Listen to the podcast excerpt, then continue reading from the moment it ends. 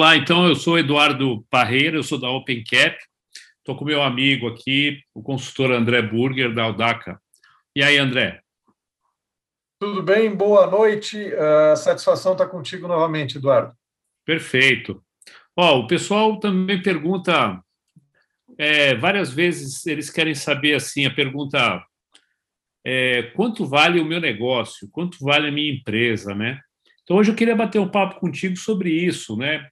Uh, que orientações e que dicas a gente pode dar para quem está avaliando seu negócio, avaliando sua empresa e, e, e, quer saber quanto vale, né? Afinal de contas, quando você vai captar dinheiro, fazer uma captação ou, ou futuramente receber investidores ou, um, ou mesmo um IPO, um direct list, saber quanto vale deve ser uma informação importante. O que, que você acha, André?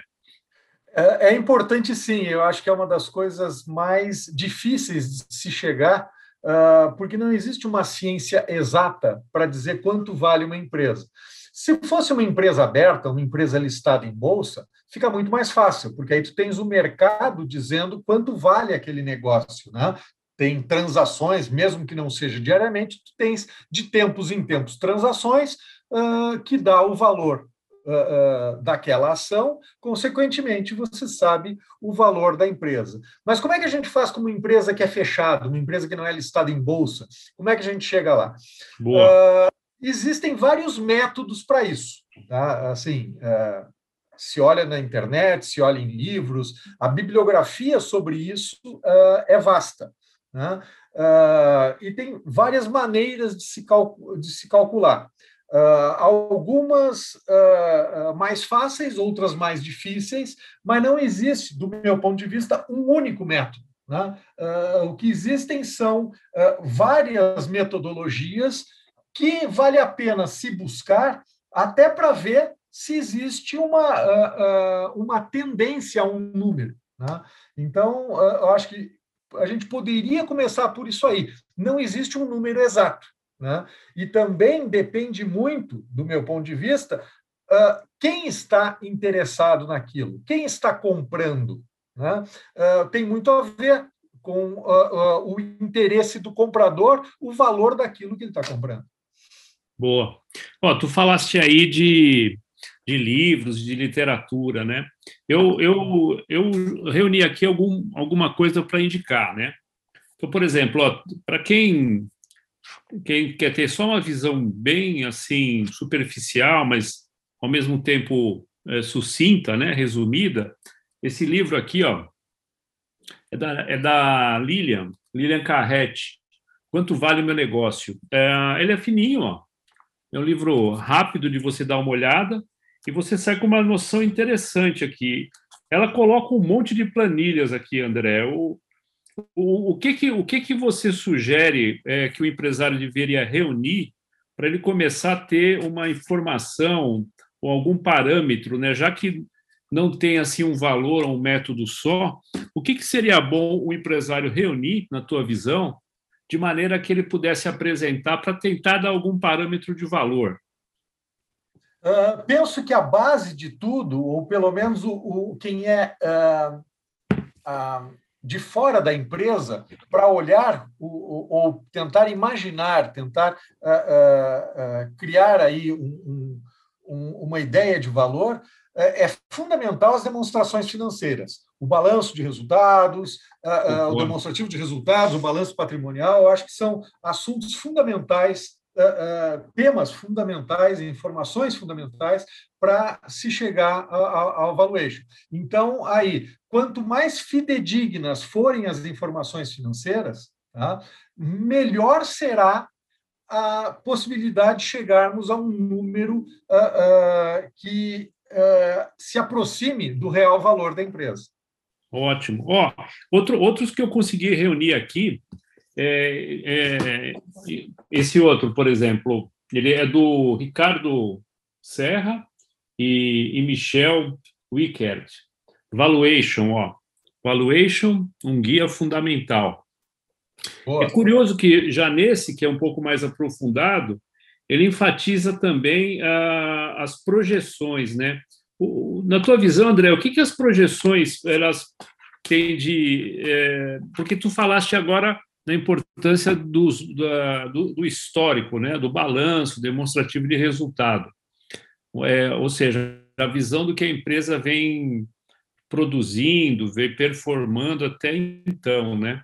Agora, é, na literatura, a gente vai encontrar muito material enfatizando também as projeções. Né? Por que as projeções têm importância para avaliação?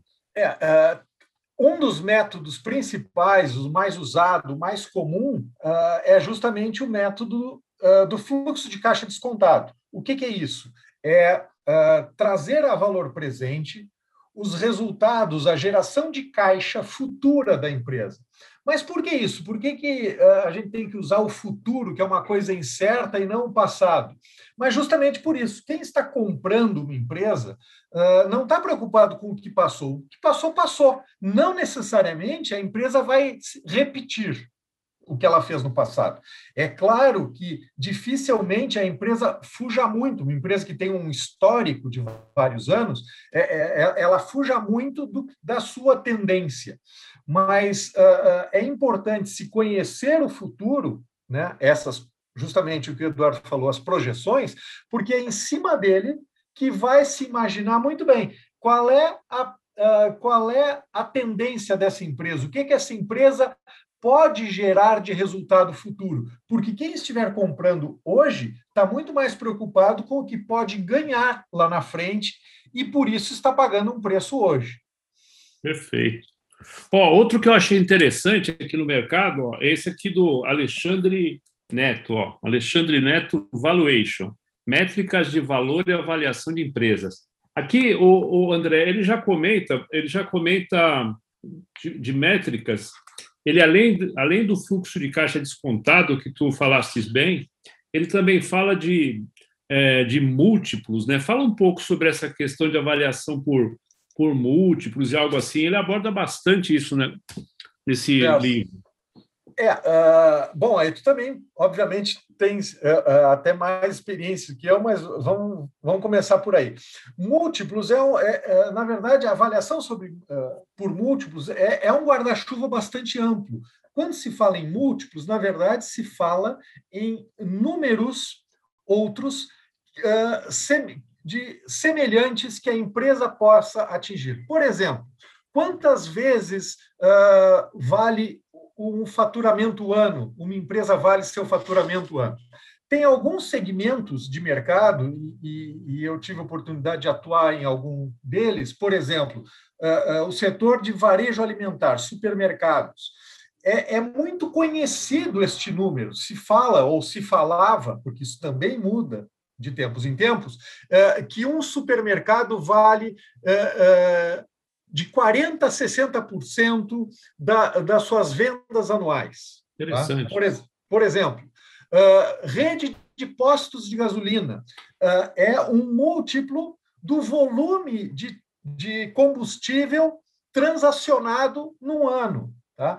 Então, é, quando se fala em múltiplo, se fala em múltiplos de alguma coisa. Pode ser múltiplos de vendas, pode ser múltiplo de lucros, muito comum e o mercado financeiro tende a usar, porque é de fácil cálculo, de fácil entendimento, o múltiplo de EBITDA, né, que na verdade é o lucro operacional, né, ou seja, é a geração de caixa. Uh, então, assim, tem vários conceitos de, de múltiplos, tá? Uh, e que permite avaliações diferenciadas. E, e, alguns setores são conhecidos por usarem uh, uh, múltiplos específicos, que é daquele setor, o pessoal já está acostumado com aquilo e, e assim uh, vai. Eu, por exemplo, eu participo num conselho de administração de uma empresa de nutrição animal. Lá se fala em, em múltiplos de tonelagem. Por quê? Porque o principal produto dele, principal matéria-prima, que representa uh, uh, 80% do, do, do custo do negócio, são commodities. Então, assim, a tonelagem é importante. Tá? Perfeito. Quer dizer, a gente entende, então, que cada setor ou até segmento vão ter métricas, né, como eles, eles também falam bastante na literatura, distintas, né? O que faz sentido às vezes um múltiplo, digamos, que faz sentido num segmento, não vai fazer tanto no outro. É daí que daí que fecha o assunto quando tu dizes assim, ah, não há um método único, isso vai variar muito de setor, de empresa e até de porte, não é isso? Sim. E é importante, Eduardo, eh, do meu ponto de vista, quando uh, um, sócio, quando um acionista, quando um empresário pretende ou tem intenção de fazer uma avaliação do seu negócio, uh, que não se concentre num único número, num único método, num único parâmetro, porque uh, isso pode gerar distorções. Então, buscar de dois a três métodos diferentes permite ao empresário ter uma visão mais abrangente, digamos, um leque, né? uma, uma variância de número. Ah, este negócio vale de tanto a tanto. Né? Não existe um número cravado, ah, essa, essa empresa vale 10,89. Não, ela pode valer 9 como pode valer 11. É. Né? Depende, novamente, de quem está olhando para a compra. Outra coisa, André, que a gente encontra em praticamente todos os livros, esse aqui é mais um, ó, de alguns colegas aí, é do Martelanque, do Pazin e do Pereira, né? É avaliação de empresas, um guia para fusões e aquisições e private equity. Tu trabalhaste muitos anos com private equity, então se domina isso tudo. E aqui, o tempo inteiro, quase o tempo todo, eles dão ênfase também à tal da taxa de desconto. Você tem algo que você queira falar sobre a famosa taxa de desconto que aparece em quase toda a literatura sim, sobre avaliação? Sim. É, é, é, esse, é o, esse é o número que ninguém sabe e todo mundo chuta. Né? Uh, qual é o que, que é a taxa de desconto? Quando a gente fala uh, uh, que uma empresa vale o que ela vai gerar de resultados no futuro, tá? e a gente, por outro lado, já aprendeu que o dinheiro tem valor no tempo, tá? Muito bem. O que significa esses ganhos futuros no dia de hoje? Trazer do futuro para o presente uh, esses valores, você tem que descontar a uma determinada taxa. Tá? Uh, receber mil dólares daqui a dois anos é diferente de receber mil dólares hoje, certo? Hoje vale mais do que daqui a dois anos. Então, quando a gente fala em taxa de desconto, é qual é a taxa de juros que nós vamos utilizar para trazer a valor presente este valor de, de rendimentos futuros, de geração de caixa futuro. E essa é uma discussão uh, uh, grande, uma discussão acadêmica, tem uh, doutores em economia que passam a sua vida discutindo isso. Tá? Qual é a taxa de desconto? E isso tem muitas coisas envolvidas, desde a taxa de inflação, a taxa de juros americana, a taxa de juros brasileira, a taxa de risco do Brasil, enfim, tem uma série de coisas que uh, compõem ou podem compor essa taxa. Mas, como regra geral, é o seguinte: quanto menor o negócio, quanto mais arriscado ele for, uh, uh, quanto menos liquidez ele tiver, maior deve ser essa taxa de desconto. Ou seja, uh, se eu for descontar um fluxo de caixa do Bradesco, tá? Eu vou usar uma taxa de desconto inferior do que eu usaria para uh, fazer um fluxo de caixa descontado de uma mercearia. Por quê? Porque uma mercearia apresenta um risco de negócio maior do que um Bradesco, por exemplo. Perfeito. A gente também poderia, então, deduzir aí, André, que isso, a taxa também tem, um, tem elementos que podem representar o que os investidores, ou aquele que está fazendo a aquisição, né, parcial total, tal, tá, entende como o, o, como ganho, quanto ele quer ter também de retorno nisso, já que ele está colocando o dinheiro agora, no presente, e vai ficar usufruindo de alguma, de alguma valorização disso daí para frente, correto? Sem dúvida. E, e, isso, eh, Eduardo, acho que a gente uh, passa por um outro tipo uh, de discussão que me parece que é interessante, que é quem usa que taxa de desconto. Tá? Por exemplo, tu mencionaste, é verdade, eu venho aí de, um, de, um, uma experiência larga uh, uh, em trabalhar com fundos de, de private equity. Uh, os fundos de private equity, eles têm por objetivo o ganho financeiro, ponto. Tá? que é diferente de um investidor que tenha interesses estratégicos. Por exemplo, um fundo de private equity, ao comprar uma participação numa empresa ou comprar uma empresa, ele pretende ficar naquele negócio um par de anos, cinco anos, enfim, é um período determinado. Ou seja, ele quer comprar para vender em algum momento mais tarde. Quando a gente fala de investidor estratégico, digamos, um banco que compre outro banco, ou uma rede de supermercados que compra outra rede de supermercados, uh, ao fazer essas contas, né, de taxa interna de desconto, de, de valor presente do que está se comprando, uh, existe uma subjetividade que vai além da taxa de desconto, que é, muito bem, se eu comprar esta rede de supermercado, quanto que eu agrego de market share? Ou uh, que regiões eu passo a atuar que antes eu não atuava? E isso, uh, muitas vezes, não é possível captar no número da taxa de desconto. Então, aí uhum. já começa a haver variações uh, do valuation, variações da valorização do negócio. Né? Um investidor financeiro tende a pagar menos do que um investidor estratégico até por causa dessas, dessas questões. Ótimo, excelente. Bom, e aí eu acho que a gente podia fechar falando um, um pouco, né, também, claro, de maneira ainda superficial, porque a gente não tem aqui, o, acho que o espaço e o tempo e até a ferramenta necessária para aprofundar muito nessa questão do, do valuation, né? Mas é, eu também encontrei uma literatura que é sobre as empresas então de capital aberto, né? Ó, é esse aqui, ó. Hum. É, essa aqui é do Alexandre Póvoa, Valuation com precificar ações, né? É, aí, aí eu percebo bastante sobre esse outro mundo que você comentou agora, né? Quando a empresa já está então listada numa bolsa de valores internacional, ela é pública, você tem muito mais informação à disposição, né? De forma pública, você consegue consultar e verificar quantas ações estão à disposição, estão sendo é, estão disponíveis ao mercado, né? Qual o valor, né? Naquele dia ou até naquela hora, né? Daquela ação e, portanto, com isso fazer uma conta rápida de quanto a empresa vale. E uma coisa que a gente nota, André, queria que até você comentasse um pouco. Às vezes a gente percebe que o, valor esse valor de mercado, né? Esse, esse valuation atribuído a essa empresa, às vezes supera muito o tamanho da própria empresa. A gente tem casos aí clássicos no, atualmente no mercado, né?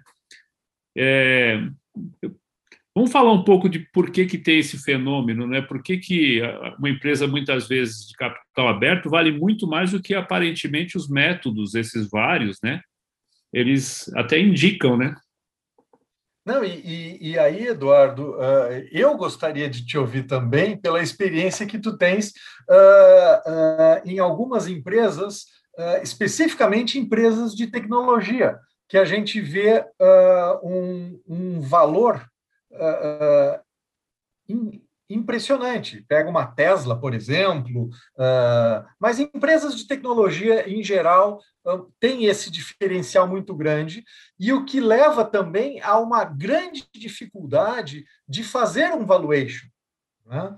Eu, assim, eu já tive um caso onde a minha empresa Audac estava contratada para assessorar a venda de uma empresa e que nós tínhamos, obviamente, que fazer o valuation dessa empresa. Tá? Nós fizemos o valuation baseado, uh, uh, baseado em nesses métodos aí que a gente falou, fluxo de caixa contado, múltiplos de EBITDA e tal, e deu um valor que não agradou ao empresário. Tá? E aí, um outro consultor tá? Uh, propôs ao empresário um valor significativamente mais alto, estamos falando aí algo como três vezes tá, o valor que médio que nós tínhamos chegado, e, uh, e foi muito bem sucedido em encontrar um comprador tá, a este valor. Tá? Uh, erramos? Sim, nós erramos ao fazer o valuation. Por quê? Porque quem comprou, e aí eu volto ao comentário anterior, eh, quem comprou era alguém que queria entrar no mercado brasileiro e pagava um preço extra para essa entrada. E, e nós não conseguimos captar essa diferença, essa, uh, essa entrada no mercado brasileiro simplesmente com as demonstrações financeiras, simplesmente com as projeções. E uh, eu estou usando isso como exemplo, mesmo não sendo uma empresa aberta, uma empresa listada, porque isso também acontece uh, com essas empresas. Uh, muitas vezes os números atuais e mesmo de projeções de horizonte aí de dois, três, quatro anos não captam a totalidade do potencial de ganho que empresas de tecnologia ou de crescimento exponencial uh, uh, possam ter. Mas aí eu gostaria que tu falasse, Eduardo, porque tu tem muito mais experiência que eu uh, nisso. Perfeito. Olha, é, o, que eu, o que eu tenho visto é assim, né? Às vezes você chega numa empresa menor e o empresário, como tu bem disseste ali, ele ele se adiantou e contratou alguém para fazer uma avaliação, um valuation para ele. Só que, às vezes, infelizmente, o que o empresário faz é contratar alguém que tem todo esse conhecimento que a gente comentou um pouco aqui, de literatura ou até acadêmico, mas não tem essa experiência, não tem a tua experiência, não tem experiência de alguém que já já passou por N situações, alguém que já ganhou, já perdeu, já aprendeu com isso, e várias empresas. Qual é a diferença disso? Se você contrata alguém simplesmente para avaliar a tua empresa e falar que ela vale muito, ele vai escrever ali, né, como dizem, a planilha aceita tudo, ele vai escrever de tal modo que vai apontar que aquilo vale muito, ou, ou vale X. Esse não é o pulo do gato. O pulo do gato é achar quem compre aquele valor. Uhum. Então, eu acho que hoje em dia, a, um bom advisor, uma boa empresa de assessoria e consultoria, obviamente que tem que dominar todo esse arcabouço de técnicas, né? Saber quando aplicar para cada segmento o quê, né? ter a devida experiência para produzir uma boa apresentação, uma boa avaliação naquela empresa. Mas mais que isso, acho que o grande valor da, do, de um bom assessor, de uma assessoria, como a tua e, e outras que estão no mercado, é encontrar quem dê o devido valor àquilo, que pode muitas vezes superar o que a técnica mostra.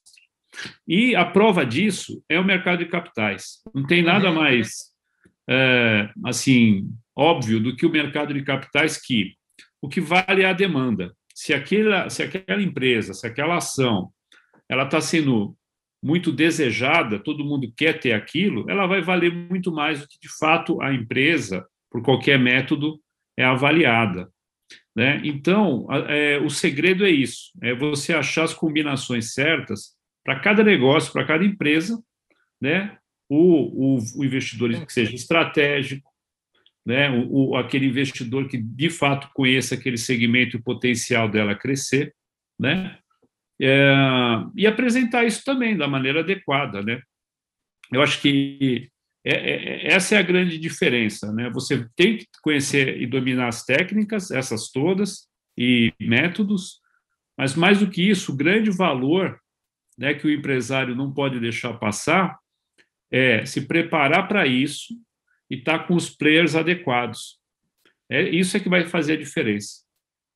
Eduardo, não podia concordar mais e, e, e estar bem assessorado é fundamental para pôr, o, o, pôr os pés no chão. É, é o papel principal do advisor é, é trazer o empresário para a realidade.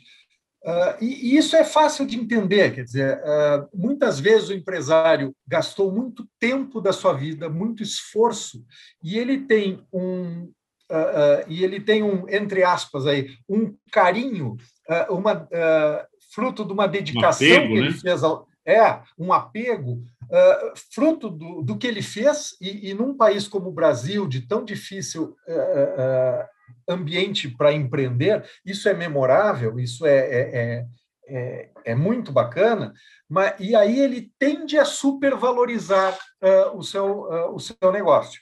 Uh, daí, duas observações que eu acho importante fazer em cima do que tu comentaste. nada melhor do que o mercado para dizer quanto vale um negócio. E que mercado é esse? Bom, se eu tenho uma empresa, por exemplo, uma empresa de uh, produção de frangos, e que seja pequena que seja, essa empresa não pode valer proporcionalmente mais do que uma BRF, que já está precificada e está no mercado. Tá? Então, assim, comparar uh, uh, o seu negócio com, com valores equivalentes a empresas que já estão no mercado é fundamental para justamente dar esse choque de realidade. Tá? Esse é o primeiro ponto. O segundo ponto, e isso eu, eu faço questão de, de, de falar, e eu tenho certeza que o Eduardo mais de uma vez enfrentou, eu pelo menos diversas vezes, é uh, você faz todo um trabalho de avaliação, de valuation, e o empregado de, e o empresário depois diz: ah, mas isso é um negócio. E quanto vale a minha marca? Tá? Uh, é importante entender que se aquela marca não existisse, tá? ele não teria aquele resultado de vendas, ele não teria aquela geração de lucro, ele não teria aquele fluxo de caixa. Então, tirar e querer valorizar o negócio aos pedaços não funciona. A empresa é uma só. Você não pode valorizar a Coca-Cola sem, sem que esteja junto do negócio a própria marca Coca-Cola. Então, não existe isso de valorizar o negócio e agora vamos valorizar a marca. Não uh, aquela marca foi importante, é importante para gerar aquele fluxo de resultados, aquele fluxo futuro de, uh, uh, de caixa da empresa. Perfeito. Bom, eu, André, eu acho que você respondeu muito bem uma, uma, umas perguntas que estavam encaminhando aqui. Uma que era que é justamente era assim: o que o empresário pode fazer para que a empresa valha mais? Eu acho que é, você comentou bem, quer dizer, se organizar para isso, se apresentar de maneira adequada, ter números, né? ter os números ali à disposição e se comparar com quem já está no mercado, né? E, e não, e, e, não se iludir nem, a, nem ao céu e nem à terra, né? É, aterrizar e ter uma visão realista. A gente está com o nosso tempo acabando, você vê esse assunto, ele pode ser muito extenso, e eu queria te convidar para a gente marcar um outro dia para a gente falar de um assunto que cada vez vai aparecer mais, né? Eu e você, a gente lida muito com empresas ongoing, né? empresas que já estão aí crescendo, estão naquele momento de dar aquele crescimento final, que querem abrir capital e tudo mais, né? Só que a gente é muito procurado por empresas que estão no início, estão em outro estágio ainda, né? Uhum. É, são as empresas startups e aquelas que são scale-ups.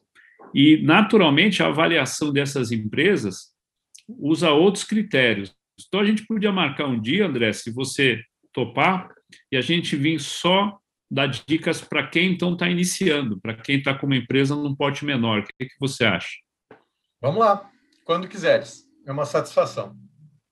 Muito bom. Então, bom, por, por hoje é isso. Eu queria que o André deixasse os contatos dele aí. Pois não, meu nome é André Burger, eu sou da Aldaca Consultoria, uh, focada em fundraising para empresas, captação de recursos para empresas. Obrigado. Perfeito. Eu sou Eduardo Parreira, da OpenCap. Até a próxima.